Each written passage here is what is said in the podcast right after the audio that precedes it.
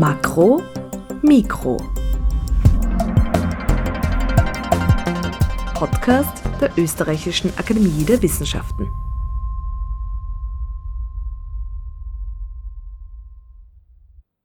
Willkommen bei Makro Mikro, dem Podcast der ÖAW, in dem es heute um Gletscher bzw. die Erforschung von Gletschern geht. Dazu darf ich mit Andrea Fischer sprechen, die am Institut für interdisziplinäre Gebirgsforschung der ÖAW forscht und die sogenannte Glaziologie, die Erforschung der Gletscher, ist eines ihrer Spezialgebiete. Wie sie gleich erklären wird, sind Gletscher in unterschiedlichsten Hinsichten interessant. Sie sind Klimaarchive, wenn man sehr weit zurückblicken möchte. Sie sind aber auch sehr, sehr präzise Klimawandelanzeiger, wenn man in die jüngere Geschichte sowie auch in die Zukunft blicken möchte.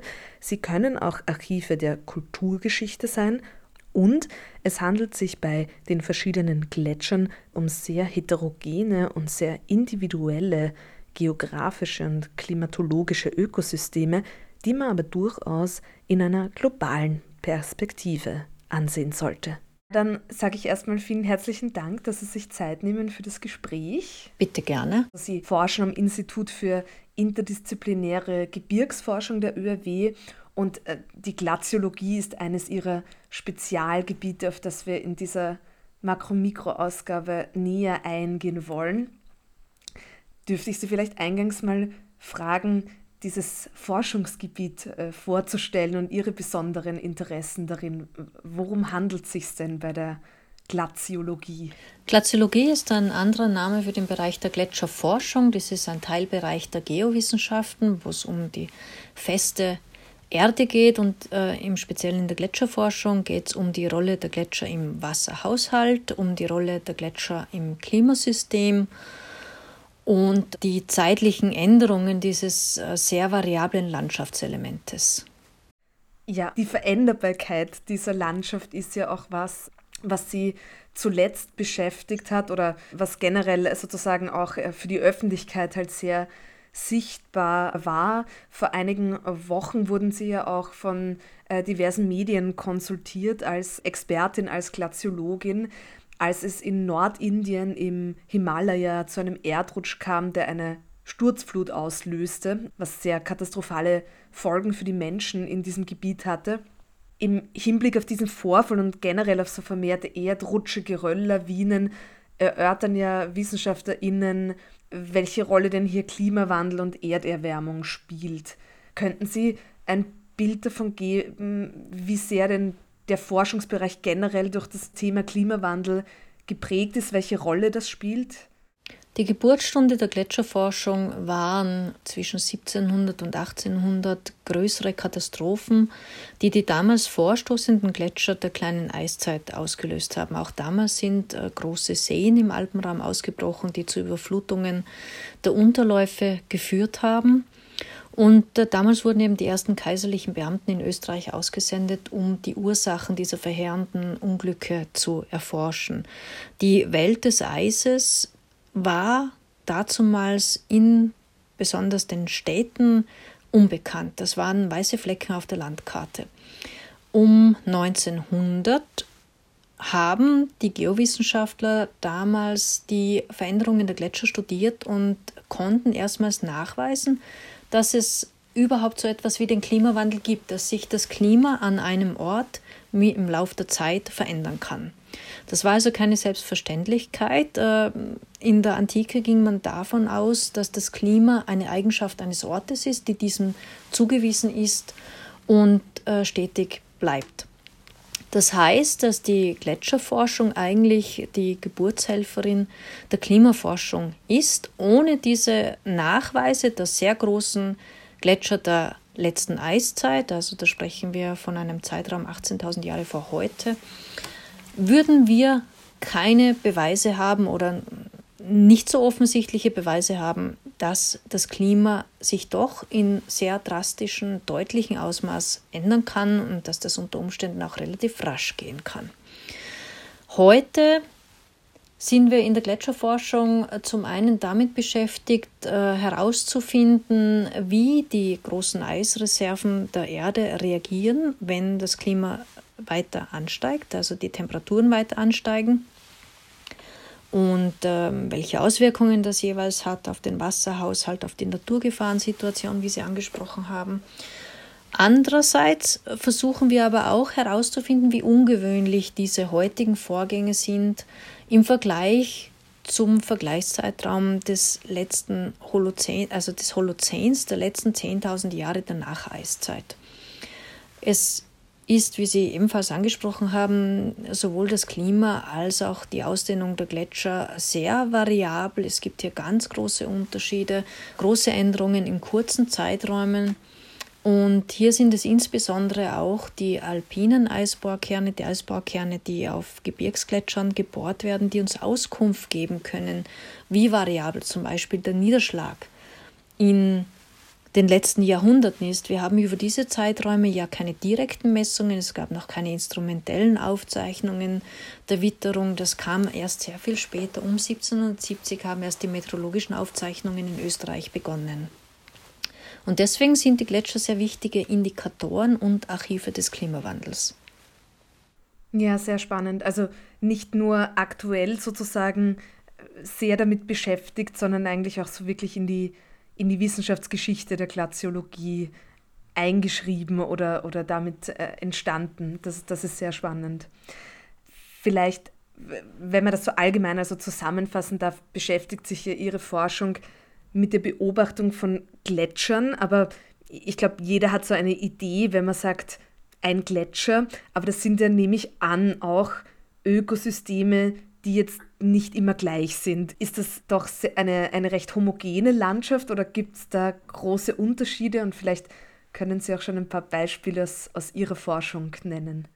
Gletscher sind wirkliche Individuen. Wir haben in Österreich nur als Beispiel ungefähr 900 Gletscher, davon sind die meisten sehr klein. Wir haben nur etwa 100 größere Gletscher und jeder Gletscher schaut sehr unterschiedlich aus. Der niedrigste Gletscher befindet sich auf etwa 2000 Metern äh, Seehöhe äh, in einer Schattenlage, wo Lawinen regelmäßig Schnee eintragen. Und äh, Daneben haben wir wieder sehr große Gletscher am Alpenhauptkamm, wo die Bedingungen sehr viel trockener sind, wo wir wesentlich geringere Niederschlagsraten haben. Die befinden sich in großer Höhe. Zusätzlich dazu, dass die Erscheinungsform so unterschiedlich ist, also von einem Fußballfeld großen Eisfleck in einem sehr schattigen K wo man eigentlich kaum hinkommt, bis zu der Pasterze, wo man mit dem Auto sehr nahe an das Eis heranfahren kann, wo wirklich ein sehr großer zusammenhängender Eisstrom vorzufinden ist, haben wir auch diese sehr raschen Änderungen in den letzten Jahren, muss man schon sagen. Da geht es nicht mehr um die Änderungen in Jahrzehnten, sondern von Jahr zu Jahr ändert sich mittlerweile das Aussehen unserer Alpengletscher. Sie äh, zerfallen, sie bekommen eine dicke Schuttdecke, sie werden grau, sie werden dunkel, die Firnflächen gehen verloren. Und so bekommt der Alpenraum eigentlich ein neues Gesicht. Ja, vielleicht darf ich da gleich nachfragen. Sie haben jetzt so verschiedene Veränderungsprozesse in, in diesem eben, wie schon eingangs gesagt, sehr veränderlichen Landschaften und Ökosystemen genannt. Und auch diese, dieser Zusammenhang zwischen mh, mm, überhaupt dieser Idee, was ist wandelbares Klima und Gletscherforschung, ist das dann ähm, auch jetzt mit Hinblick zu diesen neueren Nachrichten, ist die Glaziologie schon ein bisschen notwendigerweise eine Katastrophenwissenschaft sozusagen? Oder wenn man jetzt weiter zurückblickt in der Geschichte, geht es schon auch um Veränderlichkeiten oder vielleicht auch aktuell um Veränderlichkeiten, die jetzt nicht nur diese quasi dramatischen Aus Auswirkungen sind, die wir mit sowas wie Gletscherschmelze oder Gletschertod meinen, sondern vielleicht auch, auch andere Veränderbarkeiten. Also sozusagen, wie, wie katastrophisch ist denn so Ihr, Ihr Alltag als, als Forscherin? Das ist ja eigentlich eine ähm, Kultur- der Wissenschaft soziologische Frage. Für uns sind diese Veränderungen, die wir beobachten, nicht notwendigerweise dramatisch, auch wenn sie sehr eindrücklich und eine große Magnitude haben. Bedeutet das noch nicht, dass äh, jede Veränderung dramatische Folgen haben muss im Sinne einer katastrophalen Situation, die danach entsteht. Im Gegenteil wissen wir, dass die Eisflächen permanenten Änderungen unterworfen sind. Es gibt in diesem Sinne keinen statischen Gletscher. Also Gletscher gehen immer entweder vor oder sie gehen zurück. Und über längere Zeiträume können diese Eisflächen auch nicht äh, wirklich äh, stabil sein. Wir wissen aus diesen Klimaarchiven, dass es immer wieder Perioden in den Alpen gegeben hat, wo die Alpen weitgehend eisfrei waren und dass es Perioden gegeben hat, wo die Alpen vollständig mit Eis bedeckt waren. Also insofern es sich um dramatische Ereignisse handelt, betrifft es nicht die Gletscher, sondern eher dieses Mensch-Umwelt-System im Gebirge, wo diese Extremsituationen, äh, sei es eine sehr gletscherfreundliche Witterung, wie sie während der kleinen Eiszeit zu beobachten war, als auch ein sehr rasanter Temperaturanstieg sich auf andere Teilsysteme dieses äh, Gebirgsraums ähm, in einer dramatischen Art und Weise auswirken kann. Die Gletscher betrachten dieselbigen Veränderungen relativ gelassen und es werden auch im Zuge des Klimawandels nicht die Gletscher sein, die am meisten leiden, sondern eher die Bevölkerung wahrscheinlich in den Tallagen, die äh, mit diesen Veränderungen zurechtkommen muss. Und das ist ganz ein wichtiger Punkt an unserer Forschung. Wir forschen nicht um extreme Situationen, darauf hinzudeuten und mit dem Finger dorthin zu zeigen und zu sagen, das blüht uns, wenn wir jetzt nicht genügend CO2 einsparen. Das ist natürlich der Fall, dass das sehr negative Folgen haben kann, aber es geht uns vor allem auch darum, diese Bandbreite der möglichen Zustände aufzuzeigen, damit wir eben genau Anpassungsmaßnahmen entwickeln können, die uns helfen, mit diesen Situationen umzugehen. Sie haben eingangs schon das Beispiel genannt von äh, Gletscherläufen oder katastrophalen Sturzereignissen, die in Zusammenhang mit Gletschern stehen können. Hier geht es vor allem darum, äh, gute Monitoring-Systeme, gute Schutzmaßnahmen installieren zu können, damit, wenn so ein Fall eintritt, es zu möglichst wenig Personenschäden kommt. Mhm, mhm. Ja, das ist äh, spannend, den äh, Gletscher, der ja äh, sozusagen, äh, wie Sie gesagt haben, natürlich sehr heterogene Landschaft ist und, und Individuen sind, allerdings aber auch so symbolhaft eigentlich steht für, für Klimawandel oder Erderwärmung in dem Fall.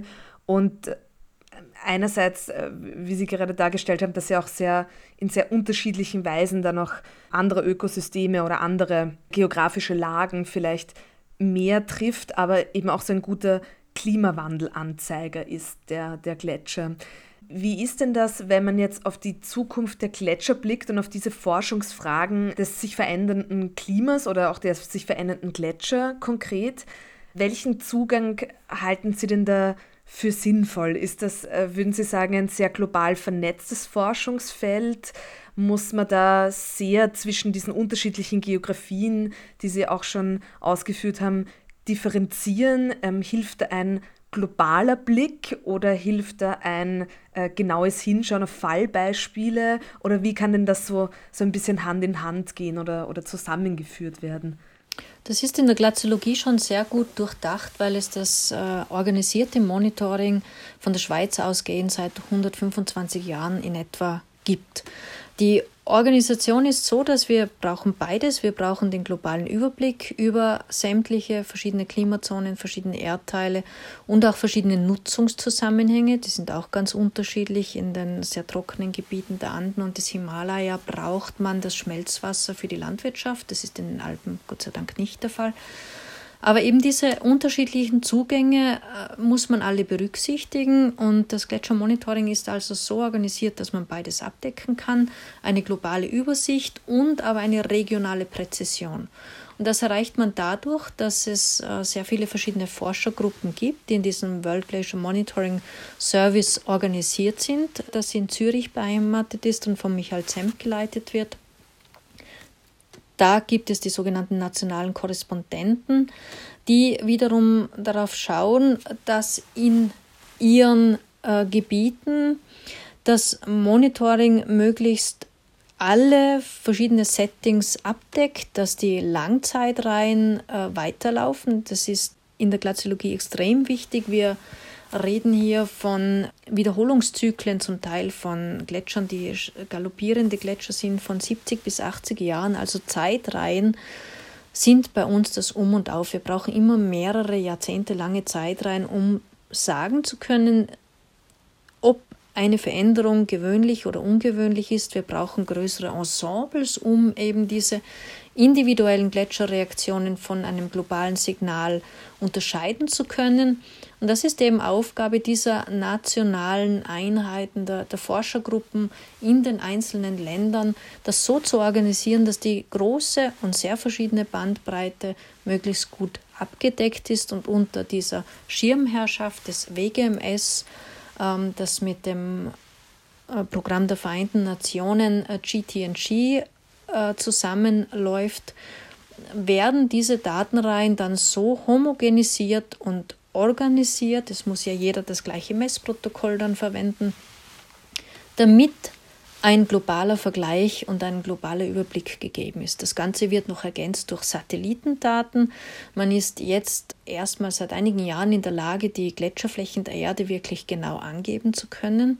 Auch in sehr schwer erreichbaren Gebirgsregionen wissen wir jetzt also, welche Eisflächen dort vorhanden sind und können die sehr gut untersuchten Regionen, wie zum Beispiel die Alpen es sind, dazu verwenden, Modelle zu entwickeln, die man in weniger gut und äh, weniger lang untersuchten Regionen äh, noch nicht so hat, um mit diesen Alpendaten Modelle zu entwickeln, um äh, in Regionen, in denen man weniger weiß, äh, wirklich präzise vorhersagen zu können, wie lange in etwa es die Gletscher dort noch geben wird und welche Folgen aus und während des Gletscherrückgangs entstehen.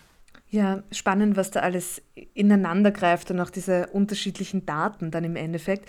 Vielleicht, das habe ich Sie noch gar nicht gefragt. Äh, Sie haben gemeint, Österreich, da spricht man von einer Anzahl von 900 Gletschern. Wie sieht es denn so global aus, wenn man diese Satellitendaten hat? Könnten Sie da noch einen Eindruck geben von ähm, ja, welchem Ausmaß man dann spricht? Ich habe die globale Gletscherzahl nicht im Kopf und es ist auch schlecht definiert, wie man jetzt genau äh, die Eismassen abgrenzt. Wir haben ja besonders in den Polarregionen sehr große Gletschersysteme mit verschiedenen Auslassgletschern. Deswegen äh, spricht man hier eher weniger von einer Zahl, sondern von entweder von Gigatonnen äh, Volumen oder von Quadratkilometern oder Millionen Quadratkilometern. Wesentlich ist, die Alpengletscher machen sehr, sehr wenig des äh, Gesamtvolumens aus. Die großen Eismassen sind gespeichert in der Antarktis, in dem grönländischen Eisschild, in den großen Gletschern der Polargebiete. Aber das heißt eben nicht, äh, dass diese Änderungen dort nicht wichtig sind, weil es kommt vor allem auch darauf an, in welchem Zusammenhang die Gletscher mit dem Ökosystem stehen und mit den Menschen dort stehen. Äh, Beispiel in Ladakh in Nordindien gibt es sehr wenige Gletscher, die sind sehr klein, also selbst für alpine Verhältnisse sehr, sehr klein. Aber in dieser Region gibt es nur etwa 200 mm Jahresniederschlag. Das ist etwa ein, ein Fünftel oder ein Zehntel des Jahresniederschlags, wie wir es im Alpenraum vorfinden. Und dort gibt es tatsächlich nur Vegetation in den Bereichen, wo der Gletscherabfluss für genügend Feuchtigkeit sorgt.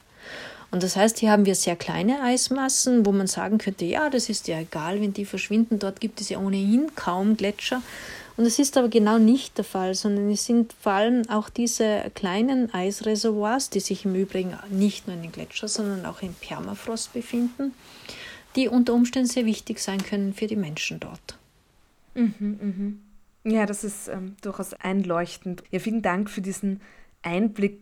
Vielleicht darf ich Sie noch abschließend fragen nach ähm, nicht unbedingt der Zukunft der Gletscher, aber der Zukunft der Glaziologie und äh, konkret Ihren Fragestellungen? Gibt es da etwas, das Sie jetzt gerade in, oder in naher Zukunft beschäftigt oder überhaupt im Forschungsfeld, wo Sie sagen, da sind Sie wirklich neugierig oder das bewegt Sie besonders? Ja, vor allem zwei Teilbereiche sind es, die mich gerade besonders faszinieren. Das eine ist, wir stehen unmittelbar vor einer Entgletschung des Ostalpenraumes. Das heißt, wir können einen Prozess beobachten, der so seit mehreren hundert Jahren einfach nicht vorgekommen ist oder seit mehreren tausend Jahren nicht vorgekommen ist. Es ist wahnsinnig spannend, weil hier haben wir noch keine Modellvorstellungen. Hier sind wir wirklich dabei, etwas völlig Neues zu beobachten. Also für uns Wissenschaftler ist Neuland immer etwas Tolles. Und ich hoffe, wir können auch mit diesen Forschungen dazu beitragen, das Leben im Alpenraum unter diesen sehr geänderten Bedingungen äh, sicherer zu machen. Das zweite sehr spannende Themenfeld, äh, mit dem wir uns intensiv auseinandersetzen, ist es die gerade auch von der Abschmelzung bedrohten Eisbohrkerne, die es noch gibt in den österreichischen Alpen. Also die, die letzten Reste des Eises, die auf unseren Gipfeln liegen, das sind nur mehr 10, 12, 15 Meter Eis dort oben, die sind mehrere tausend Jahre alt. Und hier sind wir gerade dabei, dieses Klimaarchiv zu sichern, bevor es in wenigen Jahren endgültig verschwunden ist, und zu analysieren. Und in diesem Eis äh, ist nicht nur die Geschichte des Niederschlags im Alpenraum gespeichert, die ja besonders auch für Überschwemmungen sehr wichtig ist, sondern auch äh, die Zeichen menschlicher Anwesenheit und menschlicher Aktivität, wie etwa Bergbauaktivitäten, Rodungsaktivitäten des Mittelalters der Römerzeit. Und hier bin ich äh, sicher, werden wir in den nächsten zwei bis drei Jahren auf äh, irrsinnig spannende Dinge draufkommen, die sonst so noch in keinem anderen Klimaarchiv untersucht werden konnten. Mhm. Ja, wirklich sehr spannend. Da kommt dann auch noch sozusagen die Kulturgeschichte natürlich dann auch noch mit dazu. Genau. Ja, dann sage ich vielen, vielen herzlichen Dank für die vielen interessanten Einblicke in Ihre Forschung und die Glaziologie allgemein. Herzlichen Dank für das Gespräch. Vielen Dank. Das war Makromikro, der Podcast der Österreichischen Akademie der Wissenschaften. Diesmal mit Andrea Fischer vom Institut für interdisziplinäre Gebirgsforschung der ÖAW. Julia Grillmeier bedankt sich bei Ihnen herzlich fürs Zuhören. Schalten Sie gerne wieder ein. Alle Ausgaben von Makromikro finden Sie unter oeaw.ac.at slash podcasts und überall, wo Sie Ihre Podcasts finden. Vielen Dank.